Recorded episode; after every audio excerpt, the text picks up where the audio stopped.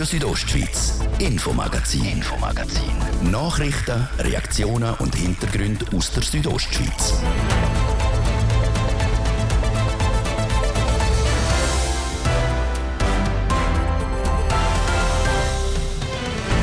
Behindertengleichstellungsgesetz im Fokus. Seit diesem Jahr sollten alle Bahnhöfe und Haltestellen im Kanton für Menschen mit einer Behinderung zugänglich sein. Das Ziel ist in Graubünden aber weit verfehlt. Betroffene, Behindertenorganisationen und auch Verantwortliche nehmen Stellung.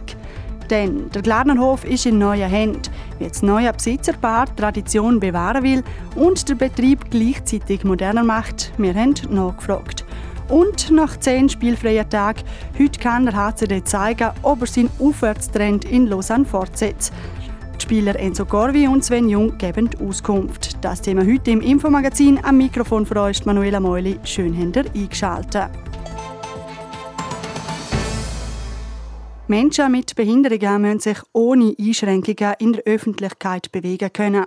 Das verlangt das Behindertengleichstellungsgesetz. Das Gesetz gilt seit dem 1. Januar 2004. Die Schweizer Behörden und Transportunternehmen haben insgesamt 20 Jahre lang Zeit um das umzusetzen. Seit diesem Jahr sollten jetzt alle wichtigen Bahnhöfe und Haltestellen für Menschen mit einer Behinderung zugänglich sein. Im Kanton Graubünden sind es momentan aber nur etwa ein Viertel der Posti- und Bushaltestellen und knapp die Hälfte der Bahnhöfe. Wie das für eine beeinträchtigte Person ist, der Beitrag von Laurin Michael. 20 Jahre hat die Schweiz Zeit gehabt, um den beeinträchtigten oder behinderten Personen Barrierefreiheit zu ermöglichen. Das heißt, dass sie sich ohne Hilfe von Dritten selbstständig im öffentlichen Raum bewegen können. Das ist aber noch nicht der Fall. Weder die Bahnen noch die Busse sind komplett behindertengerecht. Direkt betroffen von dem ist Linda Köppel aus Chur. Seit der Geburt ist sie auf den Rollstuhl angewiesen. In den letzten 20 Jahren hat sich einiges verbessert, aber immer noch zu wenig. Ich meine, sie sind jetzt schon so lange dran an dem Ganzen. Und ich finde auch, sie sollten jetzt einmal realisieren, dass sie mal vorwärts machen sollten. Weil sie sagen immer, ja, alle sollten immer selbstständiger und besser und schneller und weiß ich was werden. Aber so, so haben wir ja gar keine Chance, zum selbstständig werden, weil einem immer wieder irgendwelche Barrieren gesetzt werden. Wenn Linda Köppel mit dem ÖV von A nach B will, muss sie sich informieren, ob das mit dem Rollstuhl überhaupt geht und sich zuerst noch anmelden. Das ist mit viel Aufwand verbunden und man muss sich durchkämpfen. Ich komme eigentlich überall her, wo ich will, aber man muss halt immer kämpfen, dass man dorthin kommt, wo man will. Also man muss wissen, wo man anrufen kann und wer man fragen muss. Und man muss halt nicht schüch sein und einfach ja, die Leute darauf an. Und wenn auch einer motzt, dann muss man halt sagen, ja, ist mir scheißegal, ich will jetzt da in den Bus einsteigen. Also lass mich gefällig stehen. Es betrifft aber nicht nur den Bus, es ist ein kollektives Versagen. Auch Reisen mit dem Zug ist für Leute mit Beeinträchtigungen vielfach ein Hindernislauf. Dass es bei RAB in den letzten 20 Jahren zu wenig schnell gegangen ist, gibt der Leiter für Projektabwicklung, der Ralf Rechtsteiner, zu. Das hat er bei einer Medienkonferenz letzten November zu Chur gesagt. Man ist aber zum Teil natürlich zu spät, das ist effektiv so. Man ist nicht genug schnell jetzt im Ganzen rein. Man hat auch natürlich sonst gewisse Rahmenbedingungen, wo man auch hat, finanzieller Art und so weiter, wo man natürlich auch den Rest vom Netz auch unterhalten und dann entsprechend auch dort schauen, dass es eben auch funktioniert. Aber man muss ganz klar sagen, man ist auch nicht genug schnell gewesen. Der RB muss aber nicht alle Bahnhöfe barrierefrei umbauen. Laut dem Gesetz muss es verhältnismäßig sein. So muss zum Beispiel ein Bahnhof, wo nur als Ausgangspunkt zum Wandern gebraucht wird, nicht umgebaut werden. Nicht nur die Betroffenen, sondern auch die Behindertenorganisationen sind nicht zufrieden mit der Umstellung vom Behindertengleichstellungsgesetz. Wie die Pro Cap Grischun und die Pro im Firmis sich zu dem Thema äußern, der Luciano Cherry berichtet. Barrierefreiheit für behinderte oder beeinträchtigte Personen in der Öffentlichkeit. Das hätte bis Anfang von dem Jahr der Fall sein müssen. Erreicht haben Bund und Kanton das Ziel aber trotz 20 Jahren Vorlaufzeit nicht. Bei RHB, aber auch bei Post gibt es noch Haltestellen, wo man umbauen muss, wie der Roman Bratzerol vor Fachstelle Hindernisfreies Bauen bei Pro Infirmis sagt. Wir haben vor allem noch Busbahnhöfe, wo nichts passiert ist. Das denke ich ist ein grosses Thema. Der RHB hat das Konzept und ist soweit auf Kurs und das wird umgesetzt, das ist absehbar, aber bei der Bushaltestelle ist es noch nicht absehbar, vor allem, dass auch in der Region etwas passiert und nicht nur im städtischen Gebiet. Im Kanton Graubünden sind momentan erst ein Viertel der Haltestellen für Bus und Postauto autonom zugänglich.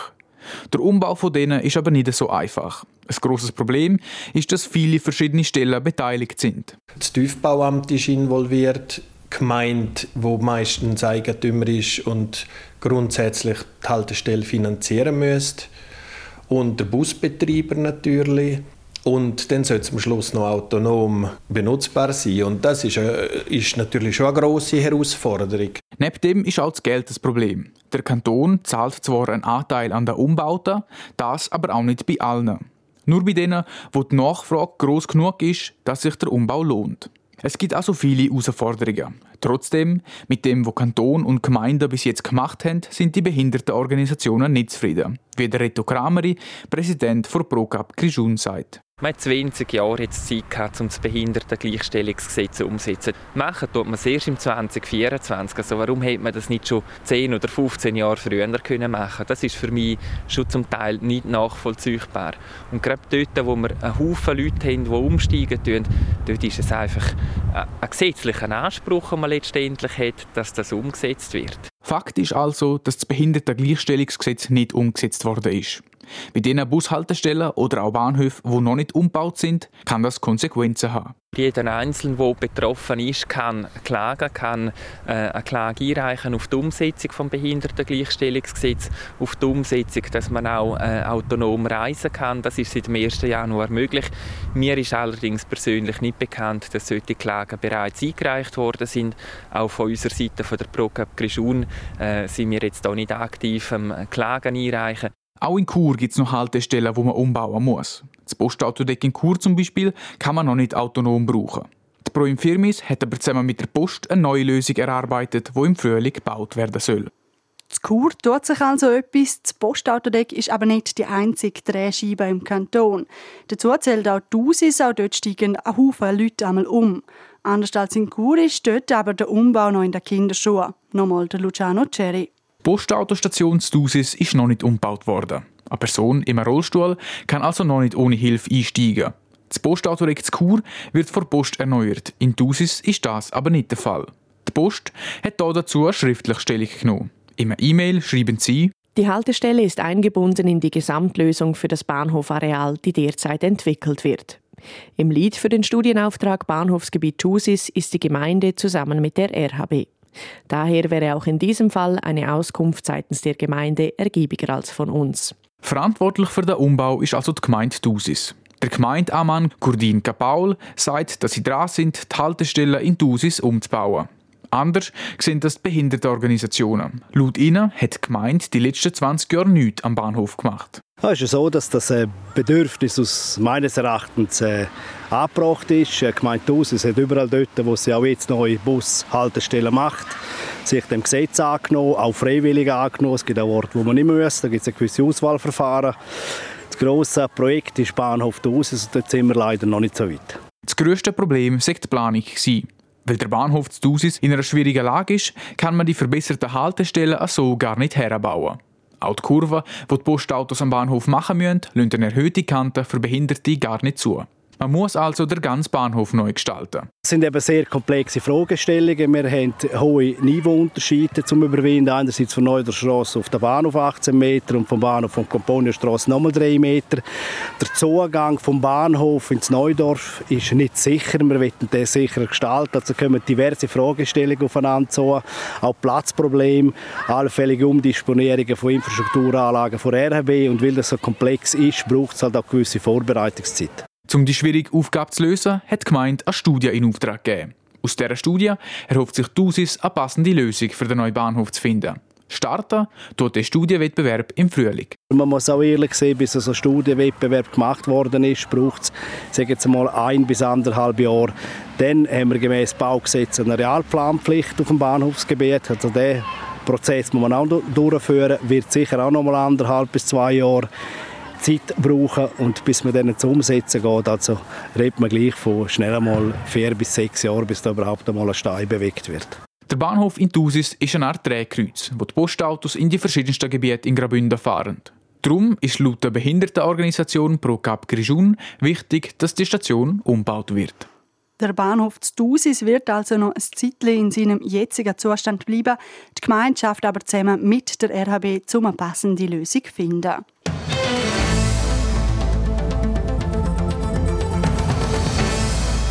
Das Glarnerhof Hotel gehört zu einem Traditionshaus und prägt die Stadt Glarus schon seit über 160 Jahren. Jetzt ist der Betrieb in neuer Händen. Ein Bärli aus dem Rheintal hat der Glarnerhof übernommen.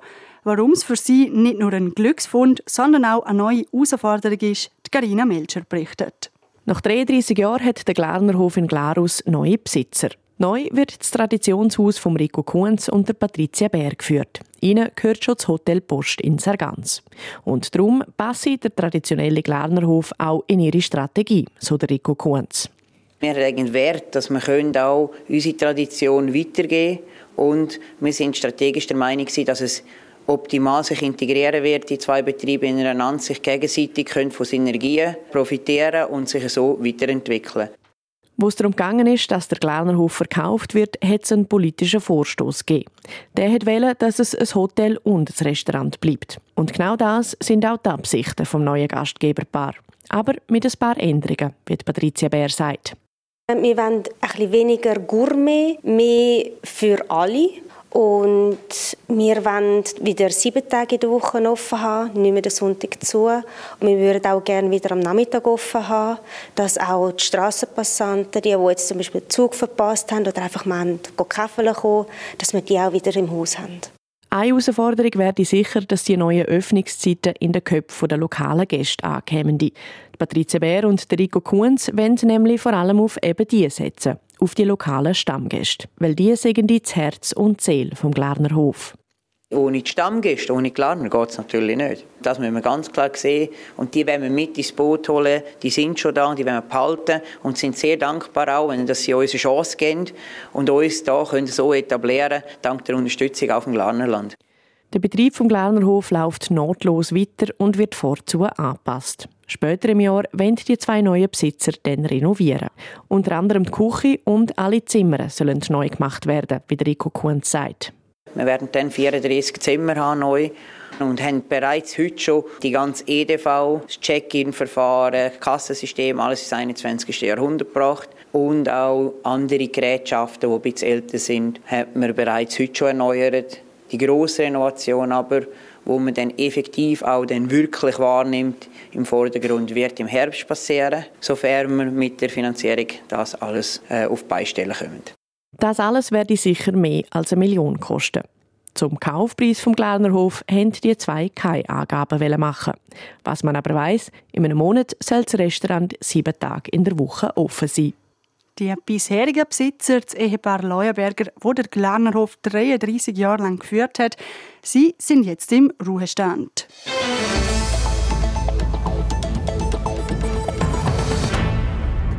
Jedes Jahr wird im Kanton Glarus die Glarnerin oder der Glarner vom Jahr gewählt. Verleihen dort den Preis Südostschweiz. Nominiert werden jeweils Menschen, die über das Jahr inspiriert haben und durch ihr Engagement aufgefallen sind. Für 2023 sind insgesamt sieben nominiert. Von der Rutschopfer zu Wanda bis zu einer Partyorganisatorin. Gewonnen hat am Schluss ein Dorfarzt. Carina Melcher berichtet. Der 54-jährige Pietro Labate hat im 2005 die Hausarztpraxis in Eneda im Kanton Glarus übernommen. Seitdem betreut er seine Patientinnen und Patienten in seiner Praxis in drei verschiedenen Altersheimen und er ist Arzt für Flüchtende im Durchgangszentrum in Eneda. Durch seinen Einsatz in all diesen Bereichen ist er Glarner vom Jahr geworden. Dass er gewählt worden ist, hat er in der Beiz erfahren, sagt Pietro Labate. Das ist ganz lustig. Ich war am Arbeiten. Wir jedes Mal am Donnerstag Altersheimbesuch, Hospizbesuch, Hausbesuch und dann war irgendwann einmal 6 Uhr und dann habe ich gesagt, jetzt kann ich wieder in ein Feierabend trinken in der Freulerbar, wie das ich jeden Donnerstag mache, weil da habe ich meine Kollegen und Begegnungen. Dann habe ich ein Glas Merlot bestellt und dann irgendwann hat die, die neben mir gesessen hat, hey, du bist Glaner des Jahres. und dann habe äh, ich gesagt, ja, da bin ich am richtigen Ort, oder? Da habe ich allen eine Runde gezahlt. Der Titel ist für ihn schon ein bisschen ein spezielles Gefühl. Er würde zwar eigentlich gerne nach außen, sei es mit Singen in den Altersheimen oder auch mit Theaterspielen. Das sei jetzt aber schon ein bisschen etwas anderes. Auf diese Art und Weise geehrt zu werden, sei aber auch schön. Vor allem, weil er seinen Beruf mit Leidenschaft mache. Patienten in da, die haben mich gern und das ist eigentlich das, was übergekommen ist, dass man mich gern hat und umgekehrt ja auch. Und man kann auch den Menschen helfen. Und ja, manchmal gibt es schwere Schicksale oder wenn man kann nicht helfen Wir sind auch mit Sterben konfrontiert, weil wir auch schlechte Nachrichten müssen übergeben wenn es einen Krebs hat. Aber Beziehung zwischen Arzt und Patient, das kann uns niemand wegnehmen. Und das ist Motivation zum Aufstehen und zum Arbeiten. Die Wahl als Klarner vom Jahr sieht der Pietro Labatte als Dankeschön. Nicht nur für sich, sondern auch für seine Berufskolleginnen und Kollegen, wie zum Beispiel Hausärzte und Pflegerinnen vor Spitex. Die alle setzen die sich genauso für die Grundversorgung im Glarnerland ein wie er. Und der 54-Jährige wird das auch weiterhin machen. Wenn auch irgendwann vielleicht ein bisschen anders als bis jetzt. Meine verrückte Idee ist, wenn ich einen Nachfolger habe, da, vielleicht in zehn Jahren, möchte ich gerne so eine fahrende Praxis auf beistellen. Also mit einem, so einem, so einem Büssli und in dem Büssli würde ich einen Ultraschall, Schragen, EKG und dann würde ich für den nicht mobilen Patienten. Natürlich selbstverständlich mit äh, Rücksprache mit unserem Hausarzt, dass wir da so eine mobile Praxis machen. Ja, das ist ein Traum von mir. Bis sich der Traum erfüllt, schafft der Hausarzt von Eneda mit dem, wie er sagt, Helfersyndrom weiter in seiner Praxis und setzt sich für die Patientinnen und Patienten ein, wo er so gern hat. Der Pietro Lavatte ist mit 41 Stimmen mehr gewählt worden als die zweitplatzierte Beatrix Künzli. Sie ist Leiterin von Tischlein Deck Dich und verteilt seit zwölf Jahren Lebensmittel an Menschen in Glarus, die in Armut leben. Heute Abend muss der HCD wieder an den Zeck und das nach zehn spielfreien Tagen. Momentan sind die Foser auf dem Platz 8, fünf Punkte hinter einem direkten Playoff-Platz. Der HC Davos hat also noch alles in der eigenen Hand in der Saisonqualifikation.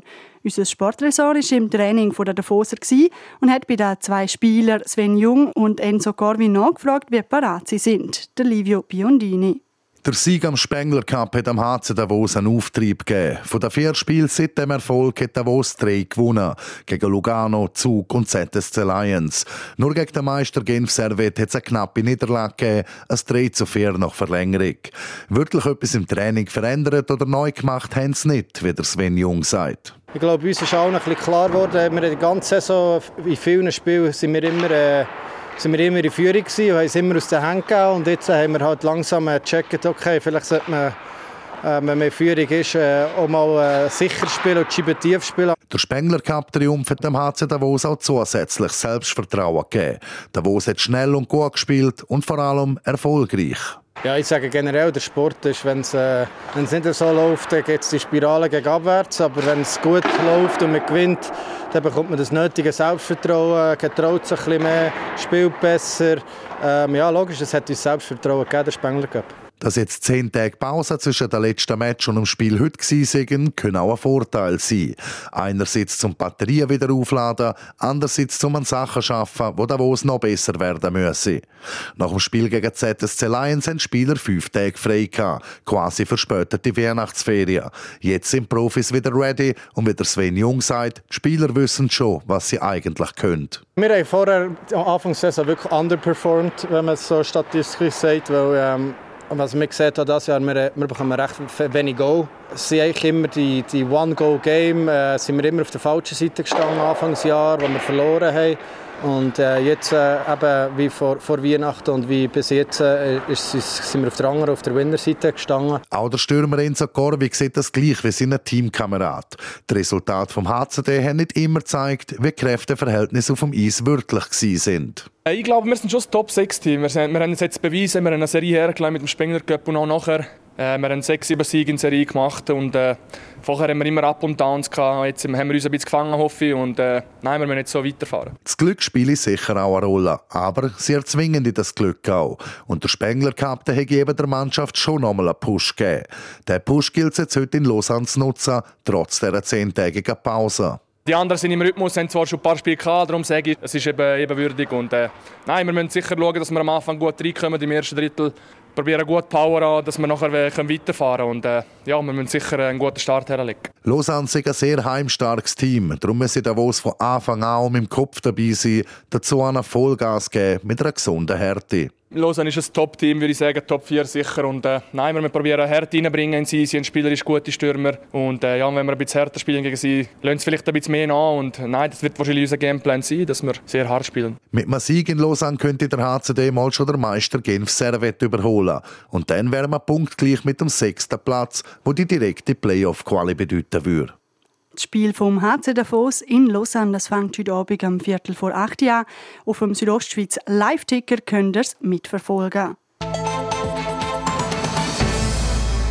Damit sind wir schon wieder am Schluss. Falls ihr unsere Sendung nochmal hören oder teilen wollt, ihr findet das Infomagazin jederzeit online auf rso.ch und auch überall dort, wo ihr eure Podcasts hört. Am Mikrofon verabschiedet sich Manuela Meuli. Danke fürs Zuhören und ciao zusammen. Radio Südostschweiz, Infomagazin, Infomagazin.